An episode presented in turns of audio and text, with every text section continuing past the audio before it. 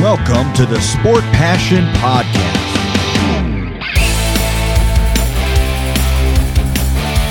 And here is your host, Lars Marendorf.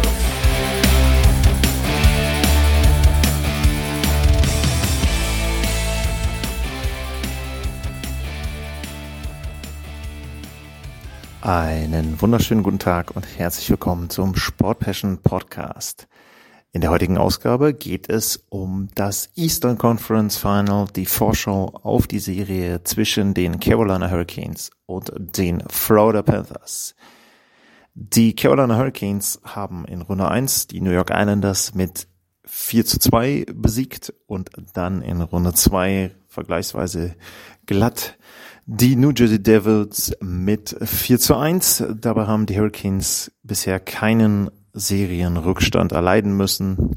Im Gegenteil, sie haben 2-0 geführt gegen die Islanders und auch 2 zu 0 gegen die New Jersey Devils.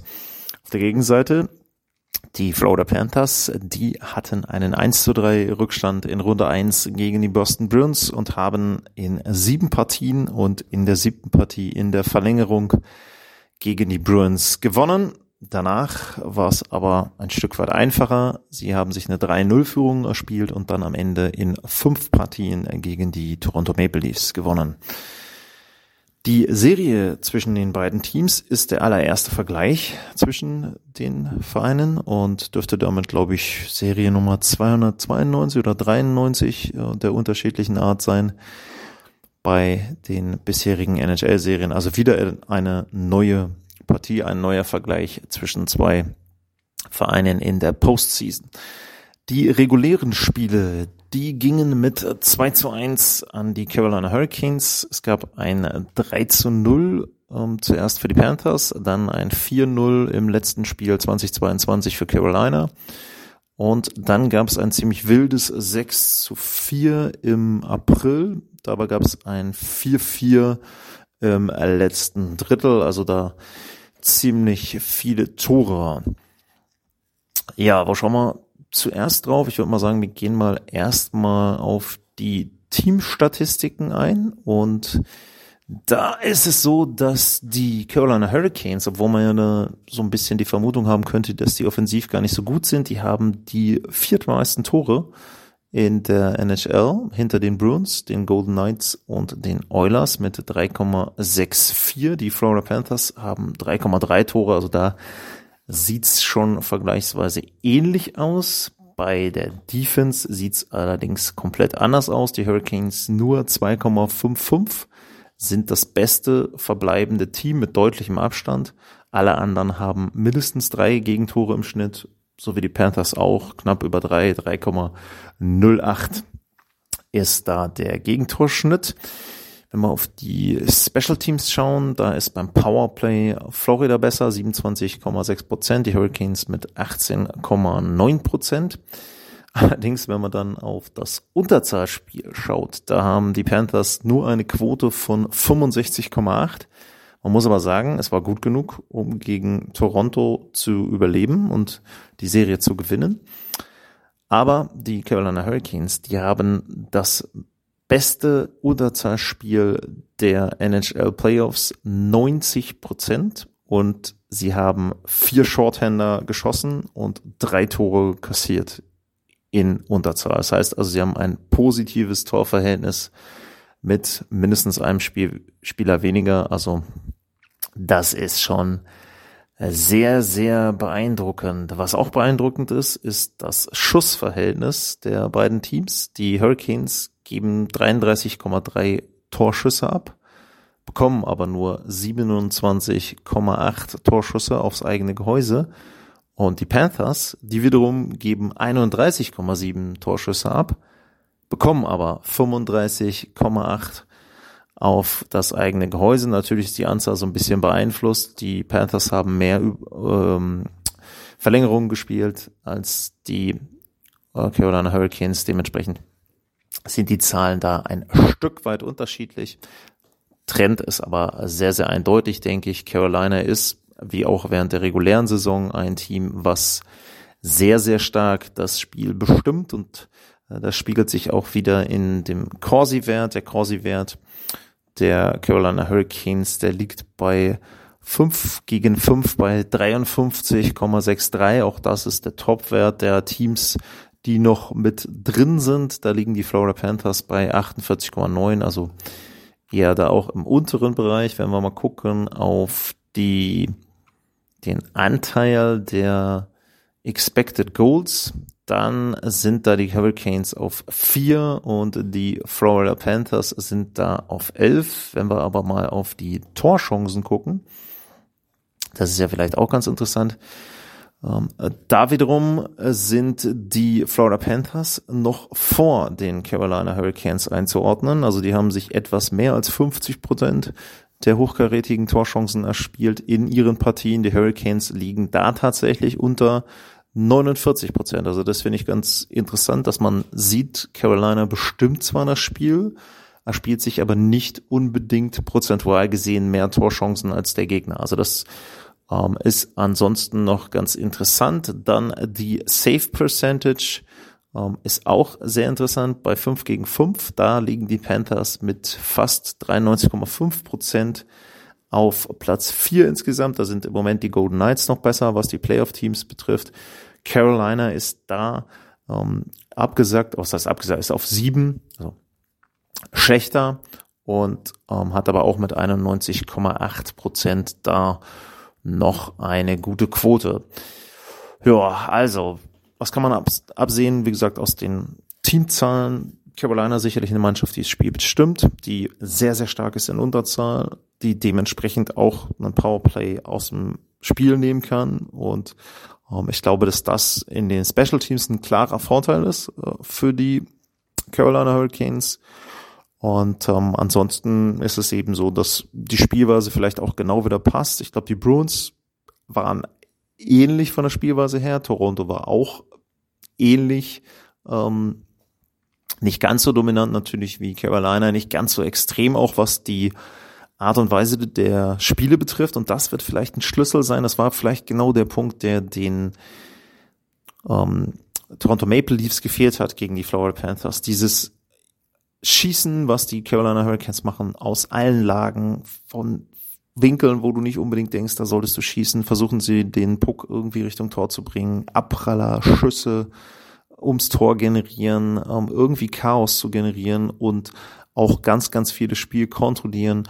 Und ich glaube, dass das nochmal eine Nummer besser ist als einfach das, was bisher die Florida Panthers dort erlebt haben und dass das eben zu Problemen führen kann. Auf der anderen Seite auch sehr interessant, beide Teams im Vorcheck extrem gut ähm, sind auch, glaube ich, die eins und zwei, was Chancen aus Vorcheck generieren ähm, betrifft in der Liga. Das heißt also, da sind sehr ähnliche Spielweisen, aber ähm, wenn wir dann auch schon in die individuellen Spieler reingehen, ist es für mich natürlich so, dass man sagen muss, dass da die Carolina Hurricanes einfach die bessere Defensive haben, die ähm, tiefere Defensive. Du hast Slaven und Burns im ersten ähm, Verteidigerpaar. Du hast äh, Shea und äh, Pesci im zweiten. Du hast einen Ghosty Spear und Chatfield im dritten Verteidigerpaar. Ähm, da ist eigentlich tendenziell immer einer dabei, der kann gut Offensive initiieren, einer dabei, der kann ähm, er ist eher ein bisschen defensiver. Die Pässe sind richtig gut hinten raus von einem Burns, von einem Ghost Spear. Ähm, aber Slavin eben auch mit, wenn man auch guckt, sie haben jetzt schon sieben Tore erzielt, die Verteidiger ähm, in den Playoffs. Also das ist schon sehr, sehr gut. Bei Florida ist es so, dass im Prinzip, ähm, die haben neun Tore gemacht, muss man jetzt auch sagen, haben natürlich mehr Tore da, die, Verteidiger, aber es verteilt sich eben nicht. So ist im Grunde Brandon Montour, der da sehr, sehr viel macht. Aaron Eckblatt hat jetzt getroffen. Um, ähm, der wirkt für mich auch immer noch so ein bisschen verletzt irgendwie, also nicht ganz rund die komplette äh, Saison im Grunde schon.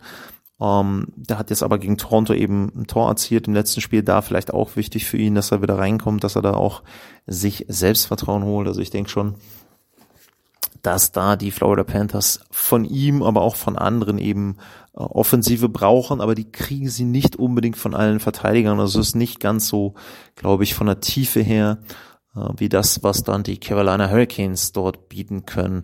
Ähm, wenn wir auf die Topscorer gucken, dann zeigt sich ein Unterschied, was die Stürme betrifft. Bei den Hurricanes ist Aho Topscorer mit ähm, zehn Punkten Ähm, Jordan Martinuk hat zehn Punkte. Ähm, da ist es ja so gewesen, der hatte ja vier Spiele hintereinander doppelt gepunktet, ähm, hat, glaube ich, mindestens doppelt gepunktet, hat die zehn Punkte, meine ich, auch alle jetzt in der zweiten Runde sich geholt, ähm, ist also so zusätzlich jemand, der da einfach mit reingerutscht ist, mit reingewachsen ist. Ähm, das ist also schon so, dass das überraschend kam. Sie haben ja ähm, wirklich Verluste erlitten. Ich habe es ja schon ein paar Mal erwähnt. Patriot nicht da, Svechnikov nicht da, Toivo Teravainen verletzt. Wobei, da muss man sagen, ist natürlich so, dass ihnen jetzt einmal die Pause so ein bisschen gut getan hat. Und es kann sein, dass der jetzt irgendwann im Verlauf der Serie wieder zurückkommt. Da war es ja so, da hatte sich die Hand gebrochen in Spiel 2 nach einem Slash und mittlerweile ist es so, dass man sagen muss, das ist ja jetzt auch schon, glaube drei Wochen her.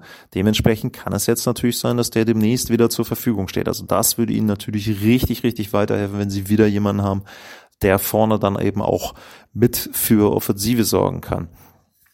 Auf der Gegenseite Matthew Kitschak 16 Punkte, Topscorer, Carter Verhegi 12 Punkte, ähm, auch mit dabei.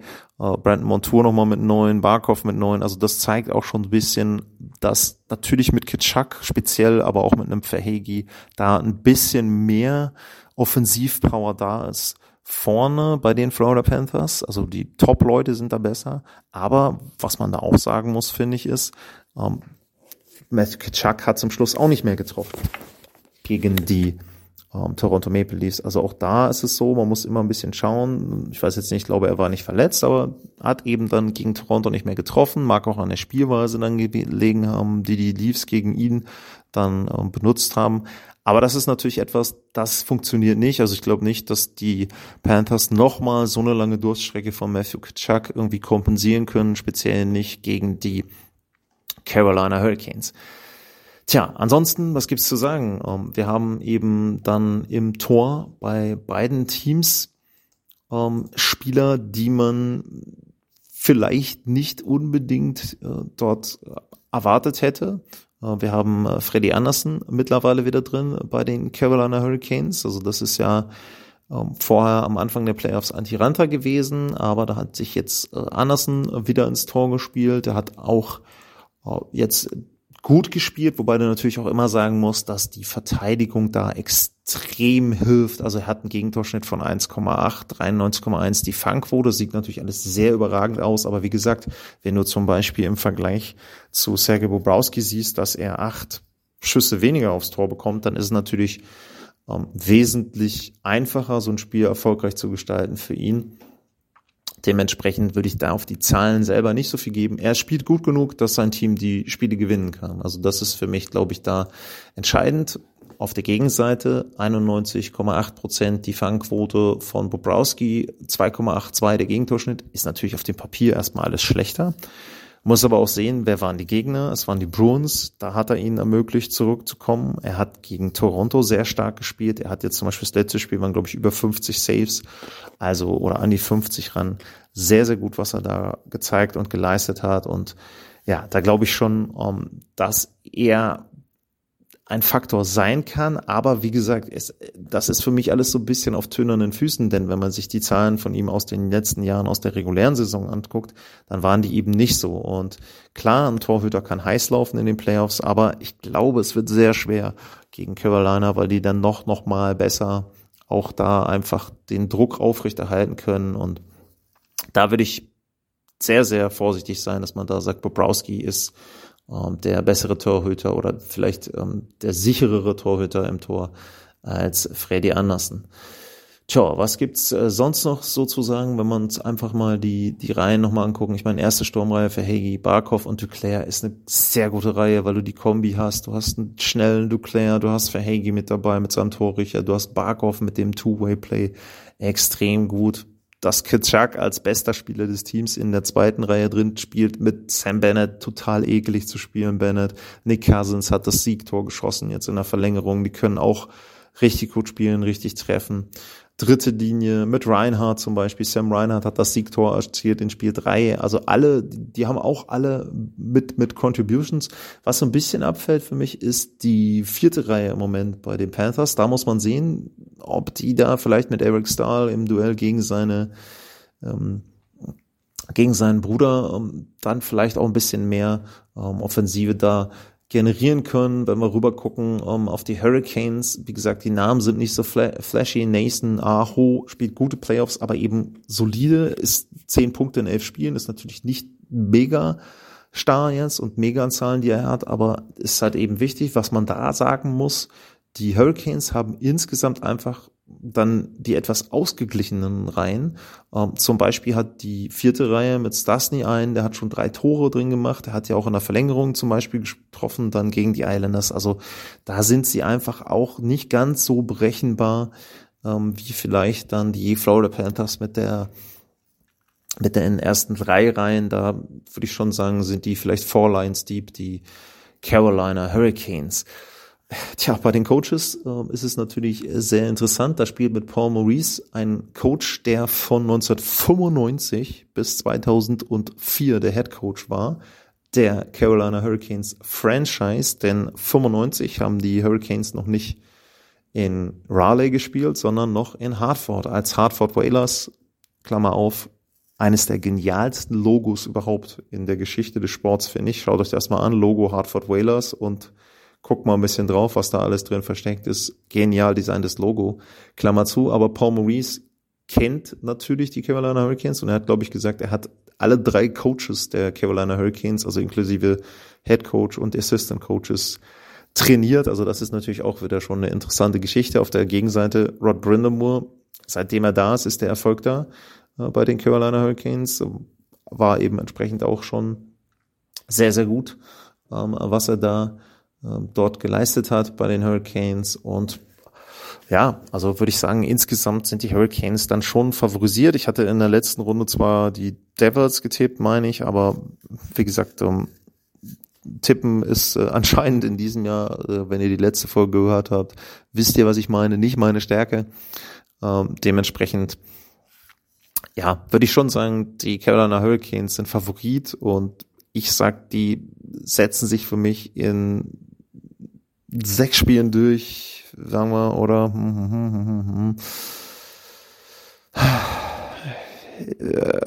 ach komm, sag mal sieben Spiele. Ich sag mal sieben Spiele wäre super, würde ich mich absolut drauf freuen. Ähm, und äh, ich weiß auch jetzt schon, dass ich mehrere Partien ähm, davon wieder kommentieren darf von der Serie. Ich glaube, ich habe jetzt bisher zweimal Eastern Conference Final und dreimal Western Conference Final als Plan bis zu Spiel 5. Ähm, schauen wir mal, wie die Spiele da ausgehen. Ich freue mich drauf. Ist eine wirklich interessante Serie. Ähm, zwei Teams, die nicht so auf dem Radar waren am Anfang, ähm, die aber in den Playoffs eben viel, viel schon gezeigt haben, finde ich. Und ich bin extrem gespannt, was sich da durchsetzt. Ähm, auf der einen Seite eben Brindam Moore mit seinem strikten Stil, mit diesem wirklich einzigartigen äh, Spielweise, die die Carolina Hurricanes da haben. Auf der anderen Seite die Panthers, die so komplett als Underdog gestartet sind, mit diesem bisschen ekligen Eishockey von Bennett, Kitschak mit dazu. Ähm, wird sehr, sehr interessant sein, diesen Vergleich auch zu sehen, die unterschiedlichen Dinge. Vieles sind aber auch Gemeinsamkeiten, die sie haben in der Art und Weise, wie sie Vorcheck angehen und so weiter. Ähm, allerdings eben Florida spielt sehr gerne ohne Puck, Carolina spielt sehr gerne mit Puck. Also das wird wirklich spannend sein, finde ich. Und äh, ja, da freue ich mich drauf. Ihr könnt natürlich auch gerne eure Meinung mitteilen. Äh, info at sportpassion.de und bei Twitter at Lars-Mar. Da könnt ihr mir Meinungen und Tipps schicken ähm, und auch natürlich ansonsten sehr, sehr gerne Kritik und Anregungen für die Sendung. Für heute sage ich vielen Dank fürs Zuhören, bleibt gesund und tschüss.